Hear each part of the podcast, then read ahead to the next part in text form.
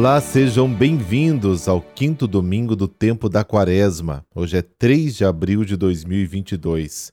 Que não tiver pecado, que atire a primeira pedra. É, o evangelho de hoje é desafiador. Oremos.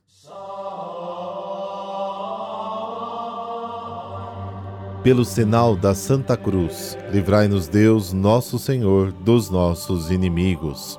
Senhor nosso Deus, Dai-nos por vossa graça caminhar com alegria na mesma caridade que levou o vosso Filho a entregar-se à morte no seu amor pelo mundo. Amém. João capítulo 8, versículos de 1 a 11. O Senhor esteja convosco, Ele está no meio de nós. Proclamação do Evangelho de Jesus Cristo segundo João. Glória a vós, Senhor. Naquele tempo, Jesus foi para o Monte das Oliveiras. De madrugada, voltou de novo ao templo. Todo o povo se reuniu em volta dele. Sentando-se, começou a ensiná-los. Entretanto, os mestres da lei e os fariseus trouxeram uma mulher surpreendida em adultério. Colocando-a no meio deles, disseram a Jesus: Mestre, esta mulher foi surpreendida em flagrante adultério. Moisés, na lei, mandou apedrejar tais mulheres. Que dizes tu? Perguntavam isso para experimentar Jesus e para terem motivo de o acusar. Mas Jesus, inclinando-se, começou a escrever com o dedo no chão. Como persistisse em interrogá-lo, Jesus ergueu-se e disse: Quem dentre vós não tiver pecado, seja o primeiro a tirar-lhe uma pedra. E tornando a inclinar-se, continuou a escrever no chão. E eles, ouvindo o que Jesus falou, foram saindo um a um, a começar pelos mais velhos. E Jesus ficou sozinho com a mulher que estava lá, no meio do povo. Então Jesus se levantou e disse: Mulher, onde estão eles? Ninguém te condenou? Ela respondeu: Ninguém, Senhor. Então Jesus lhe disse: Eu também não te condeno. Podes ir e de agora em diante não peques mais. Palavra da salvação. Glória a vós, Senhor.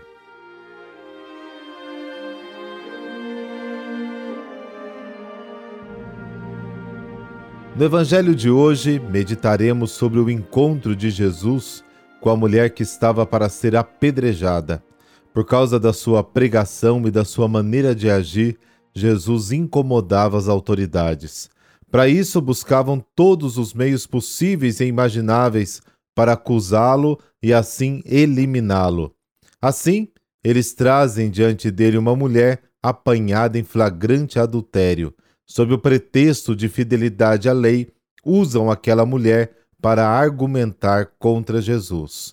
Depois da discussão sobre a origem do Messias, descrita no capítulo 7, e voltaram cada um para sua casa, Jesus não tinha casa em Jerusalém. Para isso, foi ao Monte das Oliveiras, havia ali um jardim, onde costumava passar a noite em oração. No dia seguinte, antes do nascer do sol, Jesus estava novamente no templo. As pessoas chegaram muito perto para poder ouvi-lo. Eles se sentaram no chão ao redor de Jesus e ele os ensinou. Mas o que Jesus ensinava?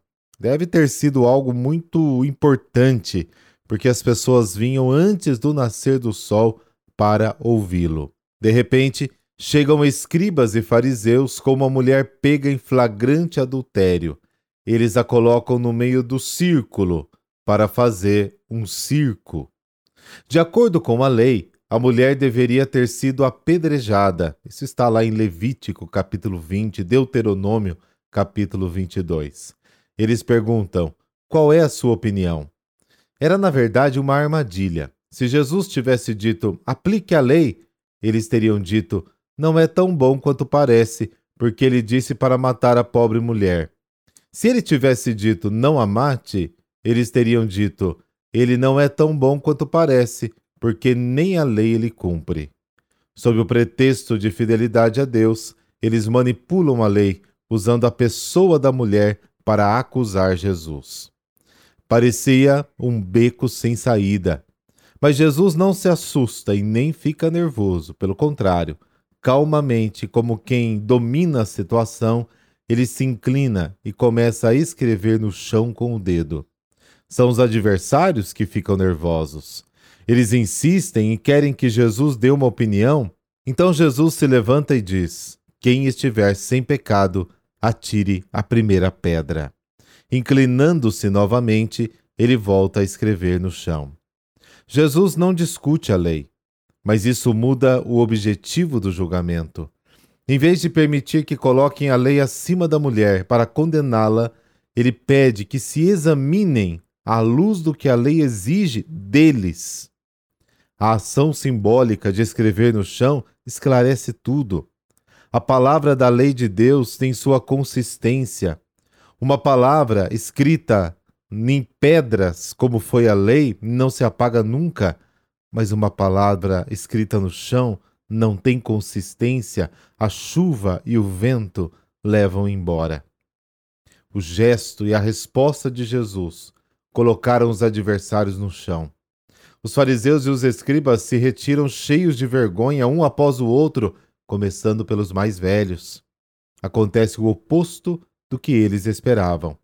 A pessoa condenada pela lei não era a mulher, mas aqueles que acreditavam ser fiéis à lei. No final, Jesus fica sozinho com a mulher no meio do círculo. Jesus se levanta e olha para ela. Mulher, onde estão eles? Ninguém te condenou? E ela responde: Ninguém, Senhor. E Jesus: Nem eu te condeno. Vai, e de agora em diante não peques mais. Jesus não permite que ninguém use a lei de Deus para condenar um irmão ou irmã, quando a pessoa que está condenando na verdade, é uma grande pecadora. Este episódio, melhor do que qualquer outro ensinamento, revela que Jesus é a luz que faz resplandecer a verdade. Ele faz aparecer o que existe nos segredos das pessoas, no mais íntimo de cada um de nós. À luz da Sua palavra, aqueles que pareciam defensores da lei revelam-se cheios de pecado e eles próprios o reconhecem e vão embora começando pelos mais velhos. E a mulher, considerada culpada e merecedora da pena de morte, permanece diante de Deus, absolvida, redimida e recuperada na sua dignidade.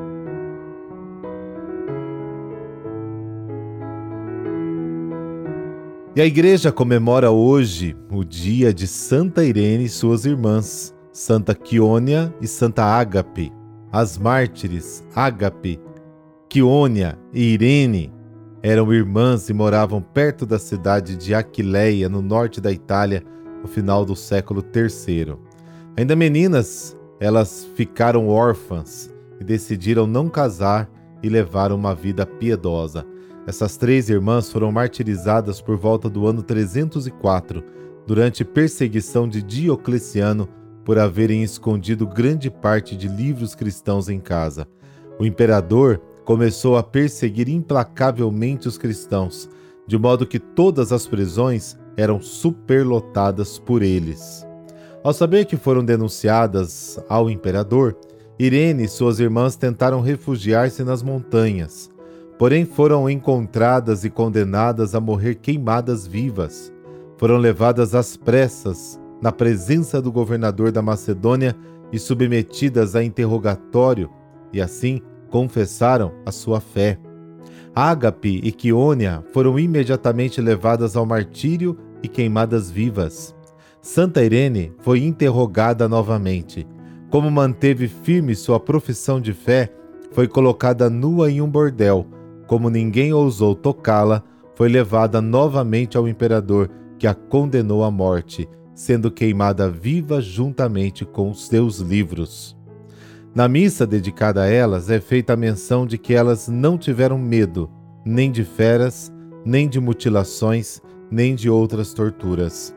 Santa Anastácia, chamada de livradora dos acorrentados, porque ela aliviava as dificuldades dos prisioneiros cristãos, sepultou as santas relíquias das irmãs santificadas santas mulheres, que preferiram perder a vida da forma mais cruel possível a negar a fé em Cristo Jesus.